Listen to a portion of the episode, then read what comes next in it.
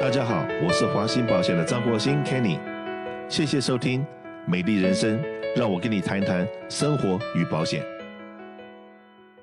呃，在前两天我在报纸上面看到了一个新闻，对我来讲的话好振奋呢、那因为这个话题，我相信所有我们在这个全世界的华人朋友都在问一句话，就是这个疫情之下，然后我们的经济未来的发展何去何从？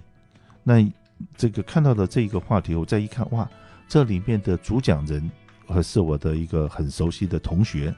为什么敢称为他同学呢？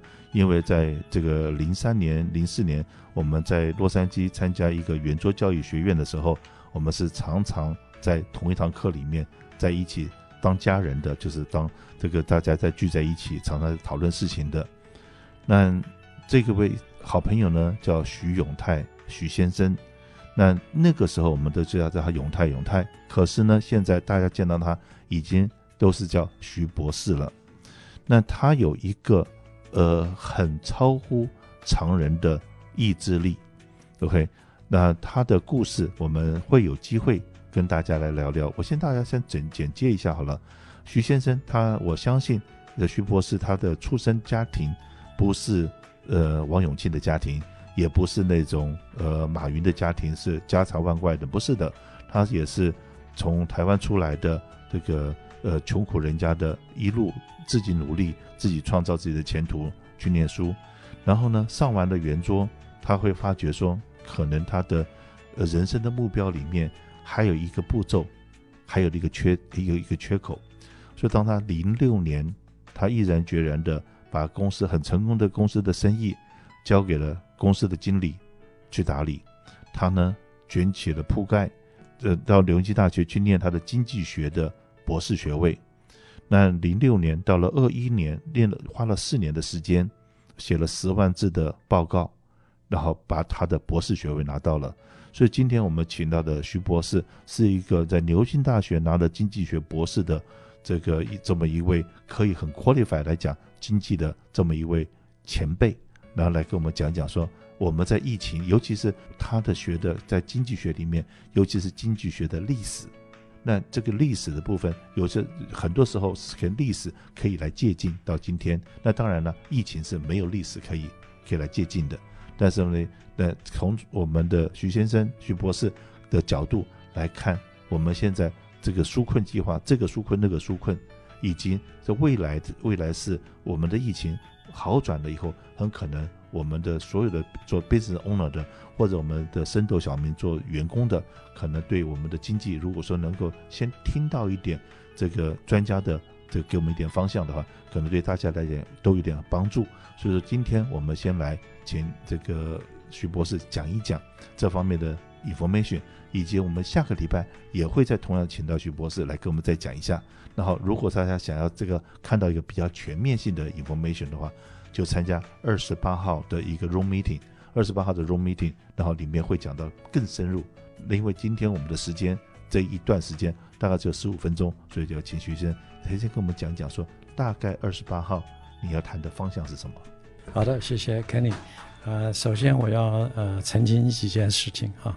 呃，我到英国牛津大学再去念。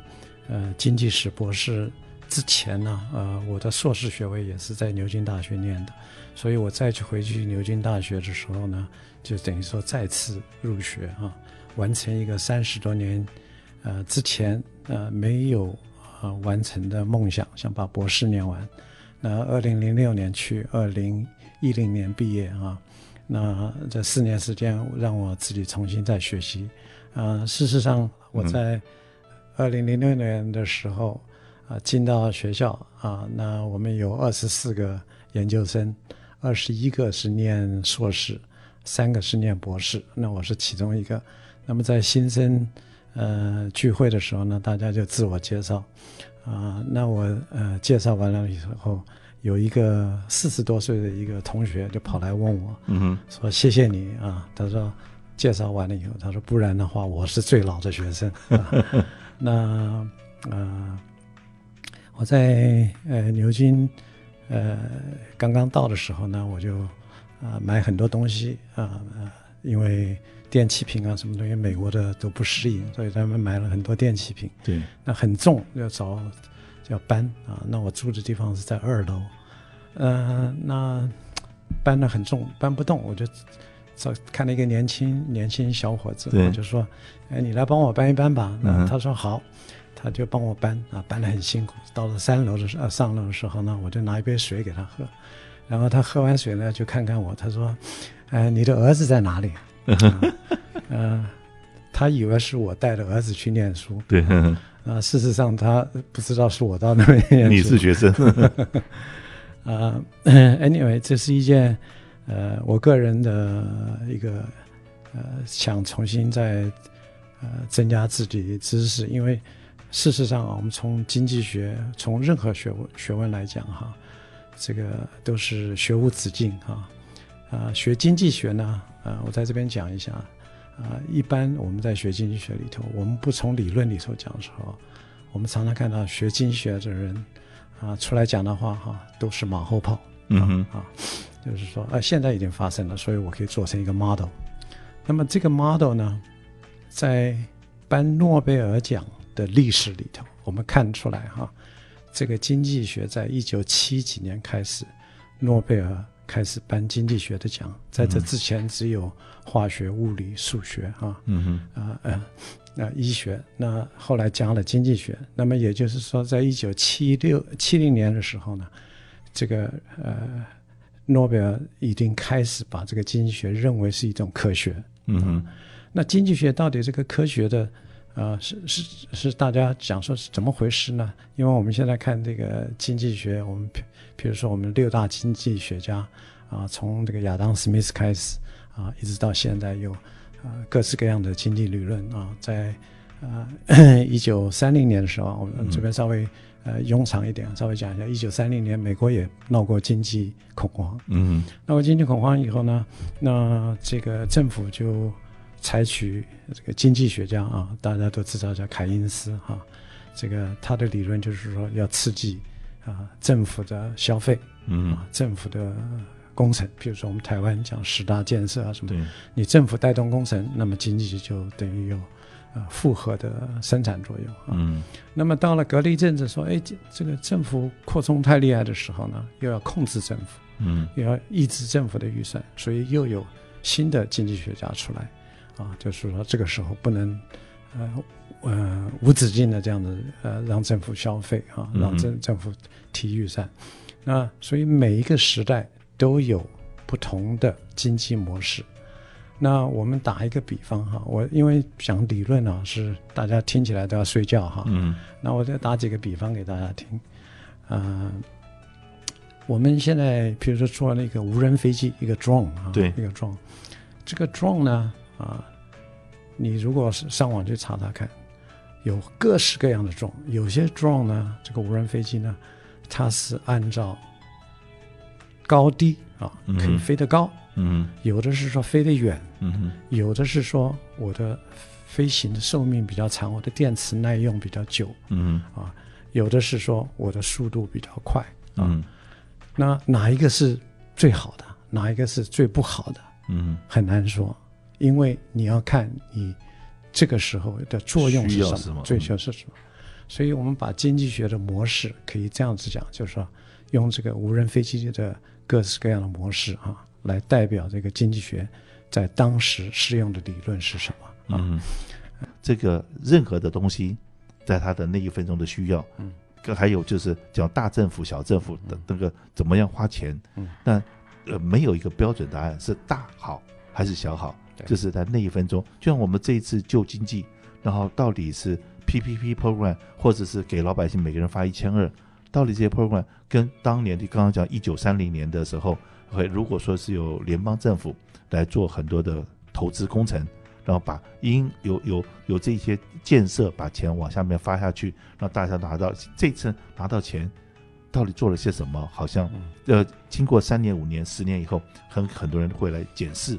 到底现在做的是对还是不对？嗯，我想，呃，呃我这次呃要在九月二十八号演讲的题目是讲这个美国经济纾困啊，嗯、就是说美国联储会啊、呃做这个经济纾困，因为疫情发生了以后，呃，将近有三千七百万的人失业啊。嗯哼。那这个数字呃上上下下不等、啊。那看看这个每一周每一个呃地方政府的开放程度，那基本上呃现在大概维持在十五二十 percent 的失业率啊，这是呃美国历史上没有见到的哈。呃，过去哈，我们过去在。呃，我我不讲说过去所有的市场都是正常的，我们讲过去这呃二三十年的市场来讲啊，当中碰到九幺幺之外，啊，碰到二零零八年的这个次贷危机的啊，这这两个比较比较。当时看起来这是全世界最大的哈，嗯，那现在看起来那两个又很小了啊，嗯、所以呃，经济史是很很很有意思，就是我们把过去的东西啊，我们讲一些马后炮的话，就是把过去的东西现在拿来比较啊，有大有小啊，那可是我们从过去啊，这个呃，美国政府呃应付这个经济恐慌的时候啊，它的。呃，政策是什么啊？嗯，每每一个时代，就像我们这个经济理论，它它用什么样的模式来应付啊？那都是应付当时的需要。那如果说我们现在说把现在这个经济纾困的这个方式来应用零二零零八的话，那我们讲说哇，杀鸡用牛刀，那那个时候那个 case 跟今天比起来太小了，嗯啊。零零八年太小了，哎、呃，对，那今天的例子跟二零零八年就二零零八年，当时我们在二零零九年的时候，我们觉得这个世界末日了，嗯啊，可是今天拿现在来看，跟二零零八年来讲，啊，那简直是，简直是那个 case 就太小了，为什么呢？啊，我们今天要知道一件事情啊，就是啊，我们要对这个我们所用的货币啊，用的这个啊所谓的钱啊。用这个钱的这个呃这个背景啊，我们去了解一下。假如说今天美国政府拿今天的方式来对付一九三零年的经济大恐慌的话，那一九三零年那个 case 就是小 case，太容易解决了。嗯、为什么？呃，大家失业了，失业就发失业救济金就好了。嗯，呃，今天呃这个要刺激，刺激就。呃，让这个美国政府做补助就好了啊。嗯，我们现在回到一个很基本、很根本的问题啊。今天啊，这个呃美美国呃所谓的这个联储会啊，Federal Reserve 啊。那么 Federal Reserve 我们呃待会有时间来介绍一下这个 Federal Reserve。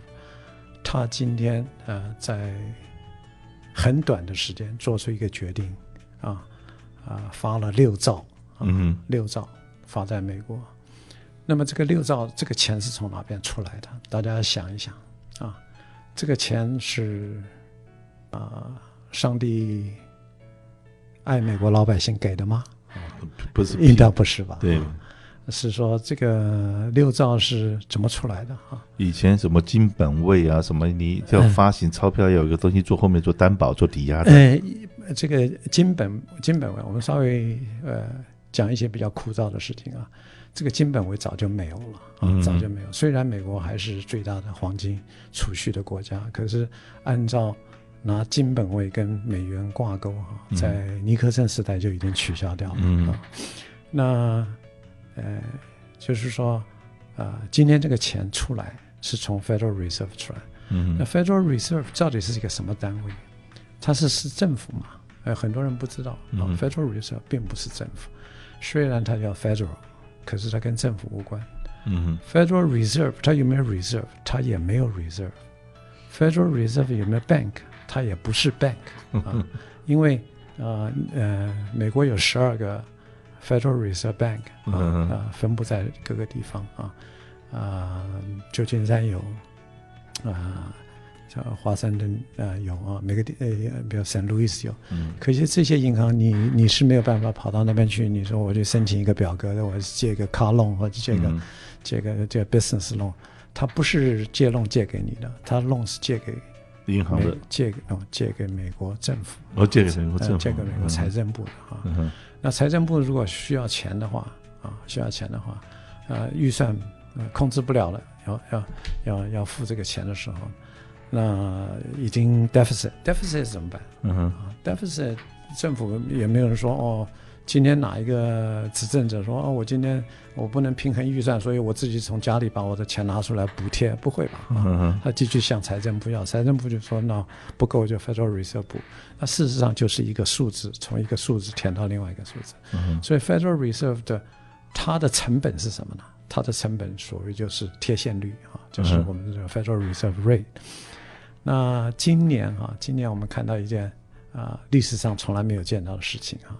就 Federal Reserve Rate 啊，从三月份到七月份是零，对，到七月份已经零点二五了，嗯嗯嗯，到七月份就改成零点，为什么？为什么改成零点五？如果这个钱，如果啊，不不收一点成本费的话，嗯嗯嗯，那没有人相信美金了，OK。OK，没有人再去买这个美国公债了，嗯。啊啊，那那我我今天呃稍微提提这个事情，并不是说美国非常非常特殊，事实上呢，全世界的政府通通都在印钱，都在印，都在印钱、嗯、啊，只是说你今天印钱，人家相信不相信你的钱？那美国是用他他的信用在担保这个钱，嗯?那中国政府他也要担保，也是担保他的钱、嗯、啊，那每一个国家都担保他自己钱，可是。为什么有些货币叫做硬货币啊？有些叫 hard currency，嗯，有些叫 soft currency。今天如果你呃手上有呃几兆的委内瑞拉的钱啊，嗯啊，你说委内瑞拉的钱，比如说呃一百万换一块美金，嗯，那委内瑞拉政府就印个呃五万兆，嗯啊，那不是换了很多美金吗？对，那有人敢把美金跟他换吗？对，还是没有？对，啊，因为。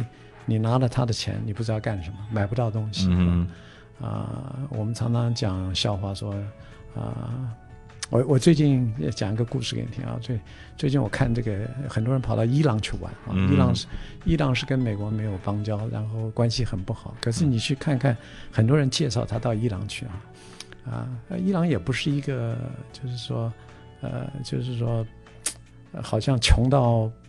呃，像伊拉克或者说，嗯、呃，这个非洲这样的啊，那呃，伊朗因为它产石油嘛，嗯哼，可是它被美国抵制，啊，所以它的钱就不值钱，所以你到了伊朗以后啊，很多旅游团啊，中国大陆旅游团跑到伊朗去，他一下飞机，呃，一换钱啊，嗯，他一换完钱以后，他就是千万富翁，啊、他是千万富翁，嗯，因为他要花两百万来。嗯呃呃，买盆水，呃，住住住一个 hotel，对、啊，所以这个这个这个这个钱值钱不值钱，就看你用国家的信用来担保。嗯，那美元已经控制这个世界，已经控制了这么久了哈。嗯，嗯，我我我我我想我今天要讲的这个就是说这个纾困经济啊，第一个大家要了解这个钱是怎么来的啊？啊，钱是怎么来？那因为发完这个钱以后。对我们产生的这样什么未来是会有什么样的影响？就是说现在每个人口袋里面凭空都多了这么一点钱，你要把这个钱怎么样来处理，是对你长久来讲是最有利的。那我们把这个话题呢留到下个礼拜，然后再跟大家分享。因为呢，今天一下全部讲完了，那二十八号你就不用来参加我们的直播节目了。